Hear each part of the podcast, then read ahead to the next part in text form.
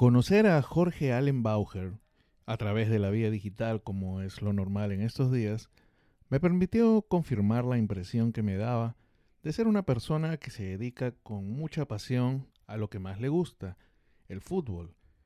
Sin embargo, me permitió conocer también a una persona con valores, heredados de unos padres a los que ama y admira, y que intenta transmitir diariamente esos valores a los niños y niñas que acuden a la escuela Bauer donde aprenden de fútbol, pero también aprenden para la vida misma.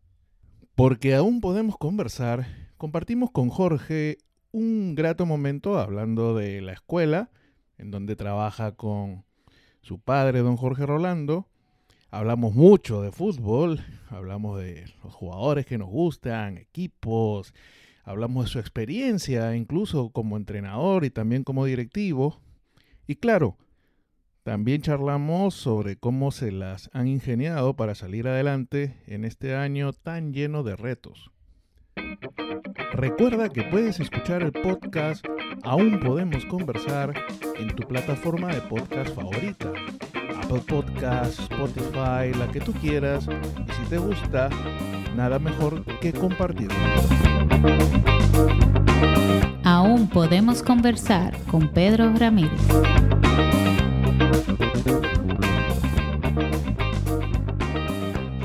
Hola Jorge, ¿cómo estás? ¿Qué tal? Bien, bien, bien. Buenas noches. Gracias por aceptar la invitación. Contento, supongo, con los seis puntos de Argentina en las eliminatorias. Sí, sí, hacía mucho que, que no se ganaban dos partidos, eh, por lo menos en, tan corto tiempo, y que en las eliminatorias, aunque no jugando muy bien, yo creo que, es, importante arrancar ganando. Y que no ganaban en La Paz tampoco. Sí, sí, sí, sí. Se ha vuelto como la oveja negra allí, pero se consiguieron esos seis puntos. Y la pregunta casi obligada en estos tiempos es cómo has estado en este 2020 tan retador y tan particular para todos. Eh, ¿qué, ¿qué, te puedo decir? Eh, al inicio fue difícil, o sea, no, yo creo que nadie puede ocultar nada. Nosotros paramos actividad en la escuela 16 y 17 de marzo y, luego final de agosto empezamos con un piloto con, haciendo algo en el verano, unas semanas, tratando de, manejarlo de la mejor manera y, gracias a Dios de a poco hemos, hemos ido comenzando, trabajando con grupos reducidos, con un pequeño protocolo, aunque es sencillo, pero sí efectivo, y sobre todas las cosas con mucha comunicación con los padres y las familias que, que han creído en, nuestro trabajo y, y, de a poco la, la vamos llevando. Se les doble el trabajo porque si antes en un mismo terreno para trabajar teníamos 70, 80 niños, ahora tenemos que hacerlo con 20, 30, es decir, que ya eh, una tanda se convierte en dos. Pero, pero por lo menos tratando de, de, mantenerlos y, y, haciendo lo que más nos gusta, que, que es el fútbol y, y enseñar a los chicos. Y además un año que no digo que, bueno, sí, interrumpe, básicamente, interrumpió todo, pero en el caso de ustedes, interrumpe, digamos, un nuevo proyecto en cierta forma con el nuevo local, las nuevas canchas, que apenas habían inaugurado a mediados del año pasado, ¿no? Así es, sí. quizás a veces en situaciones como esta eh, ocurren oportunidades, la oportunidad que nos dio de, de mejorar nuestro entorno, de embellecerlo, por más que no, no, no teníamos eh, entrenos o no teníamos a los niños en cancha, si le dedicamos estos meses muertos a, embellecer y a, que la grama esté en su mejor estado y de verdad, eh, desde septiembre no hemos parado, de, lunes a sábado y, con todo y estas lluvias y lo hemos mantenido muy, muy bien, así que, que al final eso te llena de confort porque ante, la, ante la situación le pusimos el pecho y, trabajamos bastante en la, en la mejoría del terreno y se está viendo los frutos ahora. Sí, sí, tengo una amiga en común, Sofía Peralta, que tiene sus hijos contigo, creo. Ah, sí, sí, tiene a Juan ah, Elías y, bueno, los tres han estado y ahora Jan, a Joan le toca también con el baby fútbol, sí. Sí, sí, ella a la fuerza se ha vuelto futbolera por los hijos. Sí, sí, gran, pero no, pero gran, gran persona, Sofía. Sí, ahora, Jorge, eh, la pregunta casi parece necia, teniendo en cuenta que tú vienes de una familia con tu papá que futbolero 150%, pero digamos, desde que tienes uso de razón, ¿estabas claro que de una u otra forma tú querías dedicarte a algo relacionado con el fútbol o, o a lo mejor la pregunta no está en necia? No, me, ¿quién no sueña de niño? Primero uno sueña siempre como jugador, pero después ya uno se choca a con la pared conociendo sus verdaderas limitaciones y realidades. Yo creo que, que, que es lo, lo, cuando te da el choque de realidad. Bueno, ya no voy a ser futbolista, no tengo el talento, quizás no trabajé demasiado, pero uno tiene que ser realista. Pero en realidad comencé a, trabajar con mi papá en la escuela, qué sé yo, 16, 17 años, siendo asistente de uno de los profes. eh, Después eh, entro a la universidad, eh, lo que estudio lo genérico, administración, de empresa aquí en, Intec. Luego, terminando la universidad, me sigue, bueno, pero si, si no fui jugador, ya tengo 20, 21, okay, tengo que seguir en esto del fútbol. Aquí no se estudia todavía ni periodismo deportivo porque mi papá seguía teniendo el programa. Y tampoco para, para entrenador, bueno, me puse a averiguar, averiguar y conseguí una universidad eh, en, en Córdoba privada que se dedicaba a la comunicación social y al periodismo de investigación, y ese mismo año habían arrancado con su primer año de, de un técnico en periodismo deportivo, eh, asociado con el periódico La Voz del Interior, que es el periódico más importante de Córdoba. Y allí me lancé, me busqué, yo mismo busqué todo, me compré, me vendí mi carro aquí, y lo otro me ayudaron mis padres para irme a estudiar a, a Córdoba ese año y hice esa especialidad de periodismo deportivo para continuar el programa, pero tú sabes que el vínculo era el fútbol. O sea, sí, siempre. Esa era la excusa, era la excusa perfecta para seguir en el fútbol y después ya eh, continuar en el programa, pues muchos, eh, para seguir uno estudiando cursos de entrenadores en Estados Unidos, de dirección deportiva, eh, pero al final para estar cerca del fútbol. Sí, sí, de una u otra forma. Y lo, de, lo del periodismo entonces, que entiendo que vendría a ser lo, lo que viene primero o en paralelo con tu labor ayudando en la, en la escuela en la escuela Bauer? en la escuela eh, arranqué desde antes como, como asistente de uno de los profes. 16 después Llego, sí, después llegó a Argentina, 2002, 2003, 22, 23 años, y la escuela iba creciendo y un momento y me dice, papá, mira, antes teníamos clase martes y jueves solamente. Eh, ¿qué, ¿qué, tienes en mente? digo, no, pero ¿por qué martes y jueves? ¿Por qué no arrancamos lunes y miércoles? y se ocurrió esa idea de ir recibiendo niños de otras edades. empezamos con un programa de niños de baby fútbol, que ya todas las escuelas lo tienen. Ya nosotros tenemos eh, niños que, han, que, que, empezaron en baby fútbol en la escuela con 3, 4 años y hoy en día ya están en la universidad, son categoría 99, 2000. Eh, pero ya todas las escuelas en estos momentos tienen baby fútbol, ya tú sabes, cuando nosotros iniciamos, te estoy hablando 2002, 2003 con el baby fútbol. Eh, empezamos con el fútbol femenino, que tampoco lo teníamos en la escuela, y poco a poco se fue creando y, y, ya la escuela pasó de solamente tener martes y jueves a tener lunes y miércoles, y después se nos prende otro bombillito, que los sábados en la mañana también es otro nicho de mercado. Sí. Y ya ahí se quedó fijo y ahí tenemos de, de lunes a, a, sábado corrido y ya desde que llegué de lleno en el programa y de lleno en la escuela. El niño de la Puble es un poco más viejo que las promociones 98, 99, ¿no? Eh, la, la, Puble, yo le llevo dos años. La Puble es año 82 de nacimiento y tiene que, en sus últimos años en la escuela han sido 2000, 2001. Eh, ya que estamos hablando de la escuela, eh, ¿qué tanto es el reto de, de enseñar niños? ¿no? Te lo pregunto porque, por ejemplo, creo que el otro día escuchaba por ahí viendo en internet uno de estos programas, Sebastián Domínguez, un ex jugador argentino. Sí, que se, que se, maneja muy bien. Se maneja muy bien y hacía ese comentario después de la primera fecha de eliminatorias. Eh, lo que pasa es que hoy en día los, en los, a los menores lo que les enseñan es a ganar o ganar y entonces así no aprenden nada porque lo que tienen que hacer los menores es aprender, disfrutar y sobre todo aprender no solamente para el fútbol sino para la vida. ¿Cuál, con qué tanto es el reto? ¿Cómo hay, hay etapas, hay etapas porque así, así como a nuestros hijos en el colegio te llaman de etapas diferentes, eh, eh, etapas del, del, aprender o del conocimiento, en el fútbol tú tienes la iniciación, que es cuando eh, el niño siente ese gusanillo por el fútbol o por cualquier otro deporte, en donde tú tienes que enamorar al niño mediante el juego, base al juego, y eso te puede durar hasta los 8, 9, hasta 10 años. poco a poco viene lo del desarrollo o, formación en sí, y ya la etapa final de, eh, de, su etapa de juvenil, 17, 18, 19, 20 años, viene lo que se llama hacer la etapa de competición, que ya ahí tú juegas, ya preparas al niño, al jugador para, para ganar. Pero yo creo que eh, al final eh, el fruto, o sea, mucha gente, el que ganar es importante, sí, pero no a toda costa. Yo creo que es el fruto de tu esfuerzo y del entrenamiento que tú hagas en la semana, eso te tiene que llevar a tu intentar ganar. Y ese tiene que ser, por ejemplo, uno de los valores principales. O sea, que mediante el esfuerzo y mediante el trabajo, eso te conlleva un resultado. Y que si no lo conseguiste, no significa que tú no hiciste el trabajo, significa que también el contrario hizo el trabajo.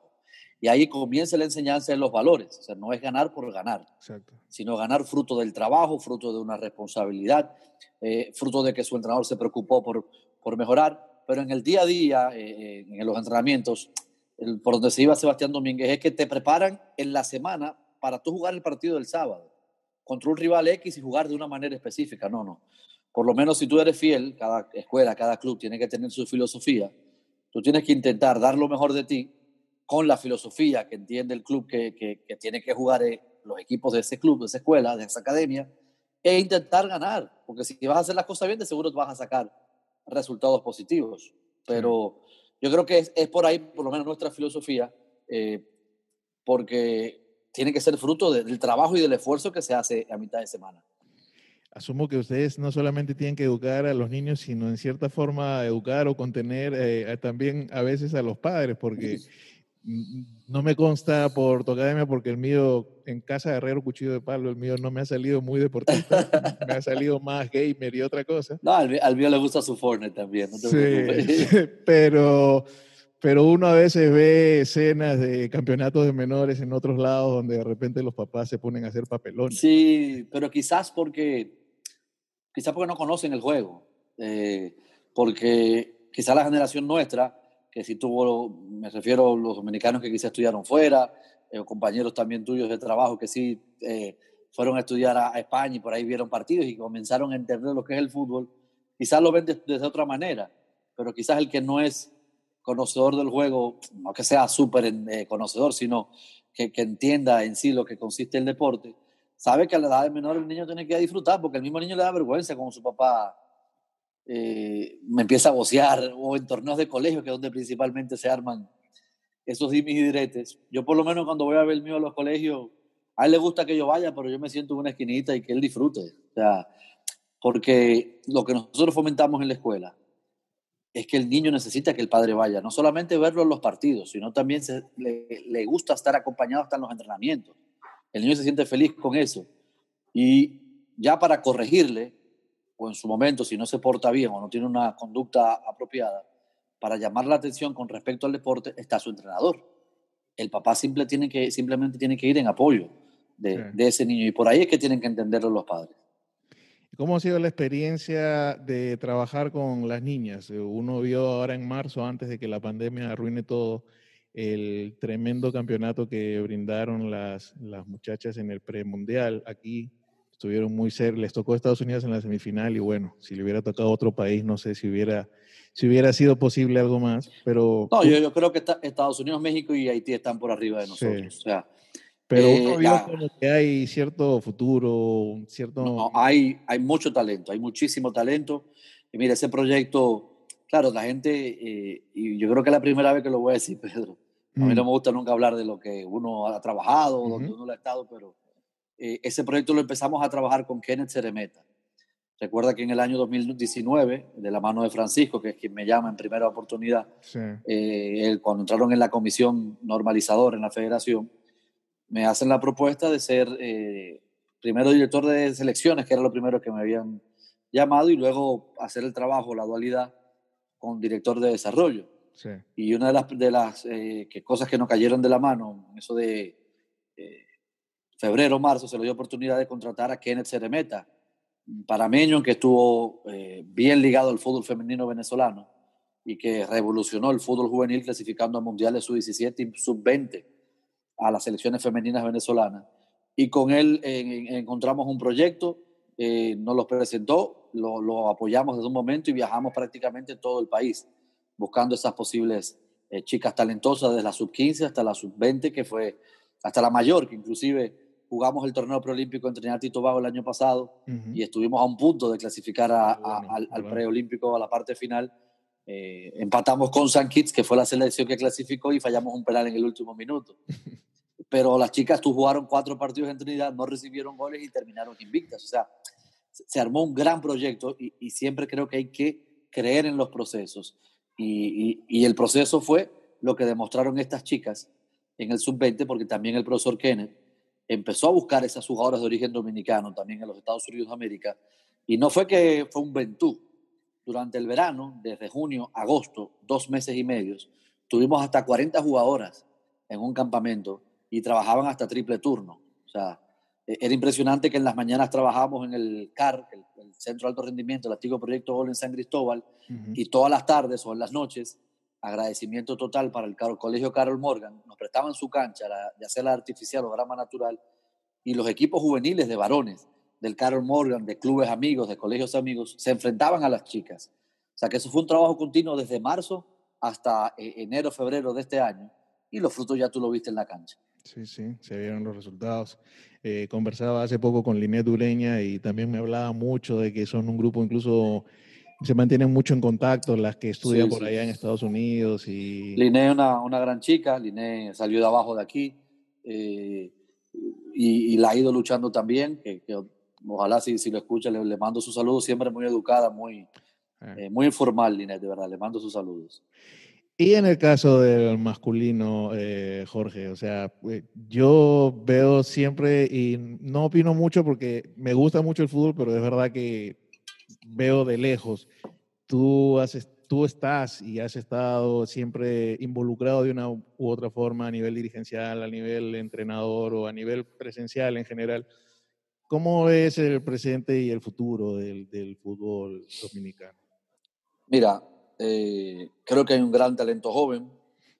antes de hablar del talento de los jugadores a nivel individual en cada una de sus provincias, yo creo que hay que insistir más en la formación de los entrenadores eh, y de esos formadores, porque al final se puede dar el caso que, tengamos más talento que inclusive los mismos nosotros, los formadores del patio, que podamos tener y quizás se nos pueden escapar de las manos y muchos talentos no se terminen de pulir por esa falta de conocimiento a, a nivel general pero también una de las apuestas que, eh, que realizamos el año pasado, junto con la comisión, es ir renovando a la selección nacional masculina. Eh, convocar chicos de 20, 21, 22, 23 años, esa selección sub-23 que hizo historia y que clasificó también por primera vez en la historia de nuestro país en una selección masculina a la fase final del preolímpico, donde tuviste el grupo que nos va a tocar, bueno, que era para Estados Unidos, Costa Rica, eh, pero eh, eh, yo creo que solamente llegar ahí y ser uno de los dos países del Caribe que clasificó junto a Haití es un hecho inédito. Pero no solamente que esos chicos jugaron en su sub-23, sino que la base de la selección mayor era precisamente esa selección sub-23. Y que es verdad que no se clasificó a Copa Oro en dos oportunidades, pero ya esos chicos que son categoría 97, 98, 99, 2000, ya para estas eliminatorias que, deben de, que van a arrancar el próximo año, ya tienen 8 o 9 partidos de, de, clase A, de selección mayor. No es lo mismo cuando ya esos chicos tengan 20, 25 partidos, que tendrán 25, 26 años. Va a ser un núcleo que, que va a estar trabajando juntos desde hace ya 8 años, 4 años, 5 años, depende. Yo creo que eso fue lo que nos enfocamos y ahí hay que apostar a la, a la formación de los técnicos y confiar en los jugadores jóvenes y que los clubes de la liga profesional confíen en esos chicos y que les den minutos, minutos, minutos, minutos porque futbolista que no juega, futbolista que no se desarrolla. Ya que hablas de la Liga Dominicana de Fútbol, ¿qué tal fue la experiencia de ser parte del comando técnico de la escuela por allá el 2015 y, los años en los que participó? Tuvimos, sí, tuvimos tres años, 2015, 16 y 17. Eh, de verdad, tuvimos altas y bajas, como todos los clubes. Yo creo que es imposible mantenerse y más cuando es un mercado pequeño y los grandes se te, eh, arrancaron, arrancaron muy bien, sí. sí, después vieron los jugadores y ya se nos llevaron media plantilla, pero es parte de. Pero de verdad, eh, a nivel económico, pues, tengo mucha pérdida económica, te hablo de que se perdieron millones de pesos en esos tres años, pero también le dije a mi papá eh, que al final es lo que nos gusta y nos, nos apasiona. Y ese día a día de entrenamiento, día a día de tomar decisiones, de la gestión, eh, desde el simple hecho de, de, de, los días después coordinar con el tilero cuándo, cuándo y cuándo se, cómo y cuándo se van a lavar los uniformes, o sea, ese tipo pequeño de detalles que preparar el partido, que el día de partido, que tú llegas, el partido a las 4 de la tarde ya uno desde las 10 de la mañana, está en el estadio preparando que las vallas estén, porque uno todo, o sea, un equipo familiar, uno además era entrenador, uno era todo, o sea, que, que el marcaje esté bien, eh, que, los que los que van a vender también sus refrescos, su cerveza que se vendía en el estadio, llegaran a tiempo, que no se fuera a la luz, eh, todo, o sea, que la nota de prensa salga después del partido, o sea, todo, y ese, eh, ese vértigo, yo creo, con que se vivía eso hace muchísima falta. Y, bueno, se, dieron, se dio la coyuntura de no seguir, mm, en, en parte lo económico, pero principalmente el último partido que jugamos en el 2017 eh, nos enfrentamos a OIM y el que ganaba se quedaba porque había descenso. Sí. Ganamos el partido, le ganamos al OIM 2 a 1 y de repente cuando va a estar por iniciar la próxima liga vemos que OIM sigue. y nos hacemos la pregunta, o sea, no hay nada en contra de OIM, no sé si fue el rival de turno. Pudo haber sido cualquiera. Fue equipo rojo. Eh, y cuando va a empezar la liga el 2018, están en los planes, vemos que sigue eh, el equipo al cual no estábamos jugando el descenso. Y digo yo, y nos ponemos a pensar, pero vean, que si hubiese sido nosotros, yo creo que hoy me sabía un momento que aunque perdía, eh, aunque perdiera ese partido, no iba a descender, ellos sabían, porque en el reglamento se daba una dicotomía con respecto al reglamento que nosotros interpretábamos que sí había descenso y ellos que no. Me refiero a ellos, la, la liga en sí. Y al final una pequeña eh, discusión para situaciones que se dan y tomamos esa decisión por no estar de acuerdo con, con, la directiva en aquel entonces de la, de la federación y, y, la liga. Y lo que yo le digo a mucha gente, ¿qué pasa con Bauer? ¿Por qué se salieron? Digo, digo, no sé, pero yo creo que al final el tiempo nos dio la razón porque muchos federados fueron suspendidos, incluso hasta por 10 años por parte de FIFA, y la liga ya no pertenece a la federación, ya la liga pertenece a los clubes. O sea que ah, creamos un precedente que creemos que no queríamos hacerlo porque nuestra vida es el fútbol, pero al final creo que creamos precedentes y, se han dado cosas importantes a raíz de que alguien abrió los ojos. como que el desarrollo de los hechos posteriores, sí, pues les dio la razón, básicamente. Les dio la razón. Ahora, eh, en, el, en, el, en el aspecto periodístico, digo, yo llegué aquí en el 2001. Okay. Mi, primer mundial aquí fueron esas madrugadas del 2002. Del 2000. Yo creo que sí, yo creo que ya tú, estaba, tú estabas ahí. Ese fue, ese fue mi primer. Yo, bueno, Inclusive esa, esos derechos los tuvo Dalí Santiago, de ese mundial en Digital 15. Eh, yo en, la, en Argentina, bueno, tú sabes, en Sudamérica, no sé si en Perú es igual, eh, el tema de los estudios y el año escolar, bueno, el año universitario, es ser año calendario, enero a febrero a diciembre. Es año calendario, de marzo a diciembre, sí. Exacto, entonces, pero en Argentina ya diciembre es verano y en el invierno hacen una pausa de un mes. Sí, hace un mes de vacaciones casi. En, en, junio yo tenía vacaciones y yo me iba a quedar un mes en un frío a 5 o 6 grados en Córdoba, a mitad de, la especialidad, yo, ¿qué hago? Y me dice papá, mira que Odalí me dice que si te animas a, comentar algunos partidos, ya que tú estás estudiando eso, ¿ves? Digo, pues, claro. Eh, hasta me pagaron mi pasaje, vine para acá. ese mes casi no vi a nadie, porque ese mes completo era metido ahí eh, de, lleno en las transmisiones, dormíamos a veces en el carro. Era un horario muy complicado. Sí, entonces ahí estábamos con don Félix, con, con don Jorge el ingeniero Dixon, ¿no? Sí, sí, sí, gran, gran ser humano.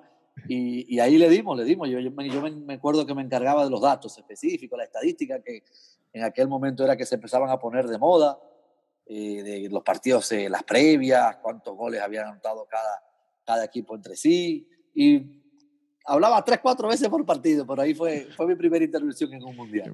Me, acuerdo haber estado pujando con tu papá ese Argentina-Suecia, pero Argentina-Suecia. y, no, y, no, y, no, y, no, jugó mal Argentina, que es lo peor. No, no. cuando fueron cuatro o cinco tiros al palo, o sea, una locura. No hubo forma, no hubo forma. y de ahí en adelante que has tenido la oportunidad mundiales, eh, y eh, no sé si hasta Eurocopas o... sí, sí, mira. Oportunidad después de ahí, eh, uh, tuve la oportunidad no solamente de mundiales, dos mundiales después de ahí, 2002, 2006, que eh, lo transmitió CDN, el Mundial de Alemania, 2010, que se volvió, fue en RNN, si mal no recuerdo, Sudáfrica, 2014, que para mí fue una de las mejores transmisiones de la historia del país, eh, con el Mundial de, de Brasil, que fue en, Digital 15, se pasó todos, tenían resúmenes en la noche. En la noche. Igual, ahí, ahí, ahí, éramos peones, así, llegábamos a las 11 de la mañana y yo me iba a las 12 de la noche del canal, eh, literal. Y eh, bueno, ahora que tuve la oportunidad de estar también en el último mundial, o sea, que en el 2002 mundiales corridos, una vez en el 2004 mm, nos arriesgamos y compramos los derechos de la empresa de, de mi padre y nuestra, Fútbol Solo Fútbol, los derechos de esa, de esa Eurocopa que fue en Portugal, que, ganó Grecia. gana Grecia. Eh, pa- pasábamos dos partidos al día, era uno de los canales de Jacinto, de, de Jacín, eh, de, Julitos, así. de, Juli- de Julito Jacín, Ujú. eh, y wow, esa era la época de Hipólito, no fue fácil. Se nos, se nos iba la luz, no tenía Oh. gasolina a la planta. No, no, Eh, en pero esa le, época. le- le dimos, le dimos para allá. Eh, también tuve la oportunidad de trabajar en los uh, Juegos Panamericanos. Eh, era el encargado de, de 2003 prensa aquí en, en Santo Domingo en el 2003. Me tocó ser el encargado de prensa en el Parque del Este de la cancha de fútbol, del, del estadio del Parque del Este, del hockey sobre césped y de balonmano. O sea, me, me pusieron todos los que eran gol, todos los que tenían goles y portería. Bueno, hubo tremenda final aquí. Yo estuve ahí, el Brasil-Argentina, creo que lo Eso fue- se jugó en el. Olímpico, se jugó en el Félix Olímpico, Sánchez. así. sí. Sí, gol de Maxi López. Maxi López. Pero, pero bueno, en, ese mo- en esos Panamericanos, la gente no se recuerda, el, el seleccionador de, de Colombia era Reinaldo Rueda, hoy dirigente de la selección chilena. México trajo a La Volpe Ah, tú Como- ves de eso, como- no me acordaba, ¿no? como De lo de la seleccionador. Eh, no, no, es, eh, Brasil tenía a Wagner Love. Sí, Brasil tenía un Que- buen equipo. eh, que después jugó Champions League. Eh, si mal no recuerdo, Colombia tenía el delantero que nos marcó cuatro goles y estuvo también en el Atlético de Madrid y en el fútbol de Portugal, Edison Perea. O sea, que cositas como esas te quedan y, y- y tuve la oportunidad de trabajar ahí. En, después en la transmisión de los Juegos Olímpicos de Atenas y de Beijing, en ambas. Eh, así que de verdad no, no me puedo quejar. Y, y entre el relato y el comentario, ¿te gusta alguna de las dos en particular o las dos? Porque, A mí me gusta, empecé comentando, bueno, comentando, dando estadísticas, que es lo que me tocaba, Ujú. pero a mí me gusta narrar, porque me gusta eh, inventar una película que, que el aficionado se sienta, que no solamente sea fútbol, tú me entiendes, que sea, eh, yo creo que nuestro país también, eh, eh, aunque mucha gente o cada vez más personas están siguiendo el fútbol, eh, yo estoy totalmente de acuerdo con, lo, con la faceta que a veces ocupa mi papá, hay que comunicar y, y no todo el mundo eh, sabe que las cosas o la atribu- lo- los atributos que tiene Francia como país y, y te preguntan por qué tantos jugadores de raza negra en, en- en Francia o que Francia tiene una isla de ultramar que es la isla Re- Reunión y que está cerquita de África Ujú. y, y que de ahí vienen varios jugadores. O sea, eh, es, es todo, es todo. Como que eh, mi papá siempre me inculcó eso de, de- de estudiarme el almanaque mundial, conocer las capitales, conocer todo. Eh, y yo le preguntaba, ¿pero para qué? Tú vas a ver que para qué. y al final en un partido son tantas oportunidades que tú tienes para hablar que tú puedes hablar del juego, que es lo más importante, pero tú tienes que hablar también de, de los protagonistas, que son los jugadores, que son los entrenadores, que son los árbitros, y crear tu novela, crear tu película. Sí, tú que hablas de tu papá. Yo me lo crucé una vez en migraciones, creo, haciendo unos trámites los dos. Ajá. Eso fue antes del Mundial Con- 2014. con- con- siempre con un montón de chinos. Migración. El 2000, ca- antes del Mundial 2014, creo que nos tocó esperar como una hora, hora y algo, y se- eh, fue una conversación entre dos personas que les gusta el fútbol y tu papá Ya, creo que desde que si encuentra a alguien que le gusta hablar de fútbol, no sé, me dio la impresión, pero Sí, a él le gusta, le gusta mucho. puede tirarse todo el día. Eh, cuando uno le pregunta a Jorge Allen de Jorge Rolando, de su papá, eh, qué es lo que, o sea, la influencia, lo que te ha enseñado, qué, el, qué es lo que tú puedes decir de tu no, no solamente de mi papá, o sea, yo, yo siempre lo he dicho, mi papá y mi mamá son, son mis ídolos. o sea, Ujú. y lo voy a decir siempre. Eh, incluso la que, la que más me apoyó, la que más me insistió en que tratara de seguir, o por lo menos tratar, porque es difícil, el legado de, de mi padre en el programa y en la escuela fue mi mamá. Yo al principio no quería, o sea, no, no que no quería, sino que yo no pensaba en eso. Tú sabes, al final, el joven al fin, entonces digo, no quería jugar o quería estudiar fuera, que incluso tuve la oportunidad de ir a la universidad en Estados Unidos, eh, un año jugar al fútbol y me di cuenta que era un patacón y regresé Eh, ¿Qué posición Eh, jugabas? de medio centro. No, yo jugaba, era medio, jugaba bien, pero era medio vago y no sé, no, no, primer año tú sabes que no te metes mucho, eh, uno siempre acostumbrado a, a jugar siempre aquí, que uno fue selección sub-17, uno creía que era bueno. y cuando esos gringos te ponían a correr, digo, no, no, no, no, eso es atletismo, eso no es fútbol. Eh, me, no que me desencanté, sino, eh, no, no, dije, no, no, aquí no, esto, esto no, yo sé que me gusta, tengo, sé que no soy malo, pero no, para esto no doy. Hay, hay que tener ese empuje, de verdad, o sea, no, bueno, te digo, uno tiene que dar un, a veces chocarse con la pared para saber su realidad.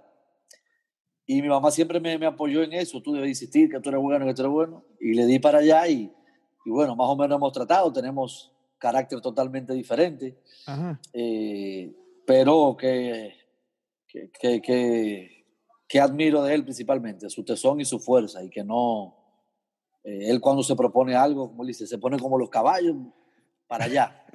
Eh, y, y, eso es una fuerza de voluntad increíble y, y creo que es el, lo que lo ha llevado a él a hacer a hacer lo que es, que es un apasionado.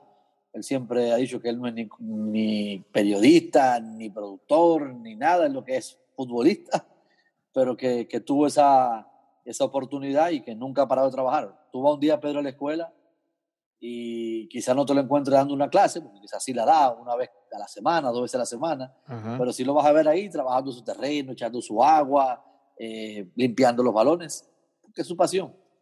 Sí. Cuando, y cuando lo hace con pasión, puede sí, tener sí. hoy, te, te, cuento hoy, eh, estamos dividiendo las tandas en dos por el tema que te dije de distanciamiento, de aglomeración. Ajá. Y en la segunda tanda, que es de 4 a 5 y media, 5 y 15, 5 y media, hoy le tocaba la categoría 2007-2008. Hay muchos niños de esa edad y eh, lo que hacemos, en vez de yo trabajar con 18 niños, o sea, que es el equipo, tengo un profe, que es el profe de ellos, eh, Héctor Álvarez Moreno, un profesor que tiene mucho tiempo en la escuela, uh -huh. y el otro grupo lo tengo yo. Eh, y ahí tenemos nueve y nueve. Pero ese grupito fue el que prácticamente creció con mi papá. Y, yo, y sin avisarme antes que yo estuviera preparando, ya él tenía montada su práctica. Y, y el grupito que me tocaba a mí lo agarró él y digo, bueno, ¿qué, ¿qué, le voy a hacer? ¿Lo voy a pelear? Y yo lo que hice fue ponerme a ver la práctica y, y buscarle valor y ayudar. Creo que él, si, si no está un día en lo suyo, se aburriría no, mucho. No, no. Sí, ¿verdad? Y, y, ojalá yo llegara a la edad de, de, él, que son casi 70 años, con esa fuerza y, y con ese entusiasmo. Casi para ir terminando las preguntas clásicas, eh, ¿hincha de qué equipo? hincha, hincha de un solo equipo, Boca Juniors. Ah, bueno, vamos bien ahí. Bostero. Sí, sí, sí. sí. Bostero. Ahí, mejor... después me gusta, después de Europa sí, me gusta el Barça, me gusta tal, pero hincha fanático de, de Boca Juniors. Sí, bueno, yo soy de la Alianza Lima, pero en Argentina, Bostero, Bostero. Bueno, sí. Ese, de, ese equipo de la época cuando tú estabas por Argentina probablemente fue el mejor de, de estos últimos años. El de un, poqui un, poquito antes, un poquito antes. Sí, el 99 eh, gana sí, sí. los 40 partidos seguidos. El año que yo estuve fue el año que ganó Racing, que tenía tanto tiempo sin ganar. Con Mostaza. Con Mostaza Merlo. Yo, fui a, yo vivía a 3, 4 cuadras del estadio de Belgrano, Ajá. De, de, Córdoba, el Pirata, y, y, fui a ver ese partido Belgrano Racing, con gol de Chatru, me acuerdo yo. Eh, y sí, el, el Merlo era un espectáculo y jugadores, no el mejor, sino los, tus jugadores preferidos, jugadores o jugadores preferidos que te gustan. Yo tenía, yo tenía dos. Ajá. Riquelme, obvio, yo creo que ah. se, se, señor, señor fútbol. Uf. Y también en esa misma época, eh, que te vas a sorprender, eh, yo era muy fanático de Roy King. El del Manchester, eh, Manchester el, capitán, United. el capitán del Manchester United. Ah, toda garra, toda personalidad. Sí, pero, sabía, pero sabía jugar también. Sí. Sí, lo que pasa es que estaba al lado de unos monstruos que se lucían más, ¿no? Pero, pero eh, lo que me llamaba la atención que él le echaba boche a los monstruos. O sea, que coño, había que tener personalidad para, para hacer un caudillo ahí y él llamarle la atención a, a esos monstruos que tenía. En esta, en una serie de Apple TV Plus, de Ted Lasso, que se trata de un equipo imaginario. Eso, eso estuvo, ese, pero es actual esa serie, ¿no? Esa... Sí, salió, el, acaba de salir hace dos, tres semanas el último episodio. Vamos a ver después cómo la, la, equipo... la, craqueamos por ahí. es un equipo imaginario en la Premier que lleva un entrenador de fútbol americano amateur. El, el comediante, sí. Sí, y dentro de los jugadores hay un personaje que se llama Roy Kent Y tú lo ves, pues sabes de dónde salió el personaje. Entonces, sí, el, caudillo del equipo, el viejo, el que mete todos los boches. Ya, ah, pero a ver si después cómo no, adquirimos eso. muy bueno, muy bueno. Y yo detesto las, yo detesto las comparaciones porque de hecho me aburren. Este, y después, este, ahora que en las redes hay tantos eh, followers y haters, este, ah. me, aburren más todavía. Pero en la, no vamos a decir comparación, pero eh, ¿cómo ves el tema Maradona-Messi? Bueno, Messi todavía tiene una carrera en proceso, no sé si tiene sentido. Mira, ¿qué te digo? O sea, es que. Yo te digo, a mí me gusta, yo, te digo, yo vi a Maradona, pues soy un poco más viejo, y Maradona, lo que hizo Maradona en la cancha, fuera del personaje fuera de la cancha, yo creo que es una cosa impresionante. Messi es un lo que pasa, lo que pasa que también de Messi llama la atención. Sí, porque son tantos años. Tiene, el mismo, tiene el mismo estilo de Maradona, pero el desgraciado te mete 40 goles todos los años. Eh, sí. Claro, tuvo la oportunidad de jugar equipos diferentes al, a los de Diego, que era más la, eh, siempre tirando los equipos pequeños, por llamarlo de esa manera. Pero más que comparaciones, es disfrutarlo los dos. Disfrutarlo, creo, sí. Yo Así como disfruto Cristiano Ronaldo también, que es una máquina. Es un monstruo. Neymar ahora está en un nivel. Ojo, si Neymar en estos momentos es el mejor del planeta. O sea, Neymar es una, es una máquina. Me agarras, me agarras en mal momento para elogiarlo, pero bueno. Bueno, tú, yo no, no, no, sé a quién fue que le tiró el túnel, si a Renato Tapia, ahí en la mitad, en la mitad de la cancha. ¿Quién fue? ¿Fue, fue Tapia? Eh, creo que a Tapia o Aquino, uno de los dos. Wow, se lo, pero así como con de lado, no. Sí, no, Neymar como futbolista es un monstruo. Yo a mí lo que no le, no le compro es este el lado, el show, el tirarse y el, toda esa cosa, pero bueno, abusa. Sí, pues sabe que se tira mucho, pero también le pegan mucho. Sí, lo que pasa es que se tira tanto que ya no sabes cuándo le pegan y cuándo se tira, ese es el punto, ¿no? Pero, te disfruto de un Neymar o te disfruto también todo lo contrario para mí que también es un super jugador, Joshua Kimmich. Eh, O sea, que son diferentes, uno quizás es el puro talento, otro es un jugador de academia, pero un jugador de academia que cuando tu entrenador te necesita de lateral derecho, es el mejor lateral derecho. Que cuando tu entrenador te necesita de pivote defensivo en la mitad de la cancha, es el mejor pivote defensivo. O cuando hay que ganar y marcarle el gol al Dortmund para ganar la Bundesliga, ahí aparece Joshua Kimmich. O sea, es disfrutar el fútbol a nivel general, por eso cuando la gente es muy fanática, yo creo que se olvida de disfrutar el juego. Tú tienes que ser fanático de un equipo, ya el de tus amores, alianza, que, de, tu, de tu capital, de tu país. Bueno, yo no nací en Argentina, bueno, tengo la nacionalidad argentina, bueno, crecí con Boca Juniors, en las buenas y en las malas. Pero no fue que se, se movió Riquelme a Argentino Junior y yo me pasé a Argentino Junior, no, ese es mi equipo. Y como tú dices, ahora hay muchos followers que, que siguen estrellas, que siguen jugadores y, se te pierde esa identidad. Totalmente. Y la última, ya que tú has sido y eres entrenador, eh, algún entrenador eh, en especial que, que, te llama la atención, que te gusta? Eh, Me gusta mucho Bielsa. futuros, Bielsa. Marcelo Bielsa, yo creo que un adelantado. La gente cree que, ah, pero no tiene tantos títulos, sí. es que volvemos a lo mismo, ¿no? Que la gente que cree que si es por títulos, Yabalí Magui debe ser de los mejores basquetbolistas de todos los tiempos. Pues, sí, sí, exacto. O Kurt Rambi cuando jugaba en el Lakers. Exacto. Pero, wow, o sea, Marcelo Bielsa. Y, eh, ojo, hoy precisamente estaba viendo una charla que, que, dio en YouTube hace como dos semanas para la ATFA, que es la Asociación de Técnicos Argentinos, del fútbol argentino. Ojo que para mí se está preparando para ser un gran entrenador. Ya lo demostró con la sub-15 de Argentina, con la sub-17 de Argentina, pasando todos los procesos. Pablito Aymar. Pablo Aymar tiene como ese mismo ángel de jugador lo tiene como, como entrenador. Al final que es el ángel de persona. Y, es lo que él trata de inculcarle a sus muchachos y, y, y, ojo, ojo que podemos estar ante un, hasta un gran proyecto de entrenador. Sí, sí, sí. Ha, comenzado bien en las inferiores, sí. Y sobre todo como jugador siempre ha sido el mismo, ¿no? Centrado, humilde. Eh, sencillo y, al grano, o sea, nunca ni un escándalo, nunca nada altisonante, ni ese tipo de cosas. Sí. yo, ahora puede ser que yo sea más clopista por estas épocas, quizás. No, Klopp es, no, es muy bueno. No, no sé.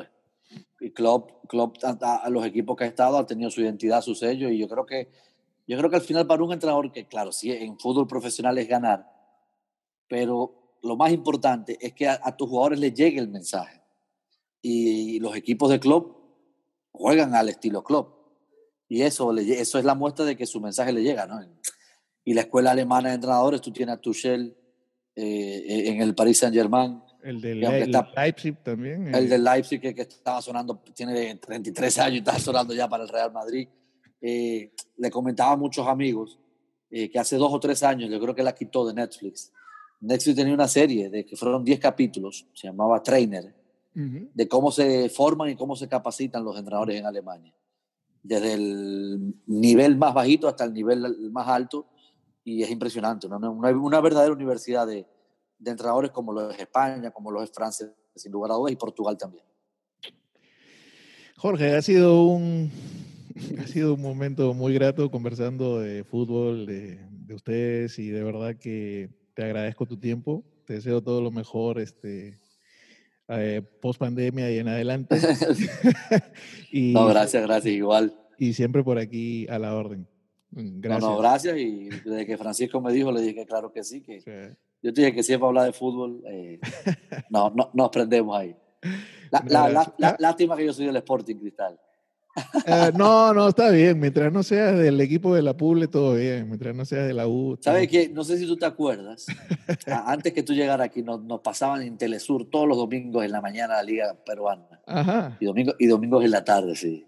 Sí, en, 90 en los 90. Bueno, esa fue bueno, entiendo por qué eres del Cristal. Ese es en los 90 de una época enorme. El Cristal llega a la final de la Libertadores, le mete cuatro, le mete cuatro a Racing en Lima y en la semifinal, o sea que era una época, un, equipo de cristal muy bueno, o sea, Flavio Maestri, Juliño, Roberto. Maestri, el delantero, wow. El Chorri Palacio. Aunque, el Chorri Palacio, aunque mi jugador preferido peruano eh, jugó en el Tenerife y fue seleccionador, Chemo del Solar. José Guillermo, Chemo del Solar. Está entrenando en Perú ahora mismo un equipo que se llama César Vallejo, si no me equivoco. Sí. Ah, qué bien, qué bueno. Jorge, muchísimas gracias. gracias, Pedro. Cuídate. Bye, buenas noches. Buenas noches.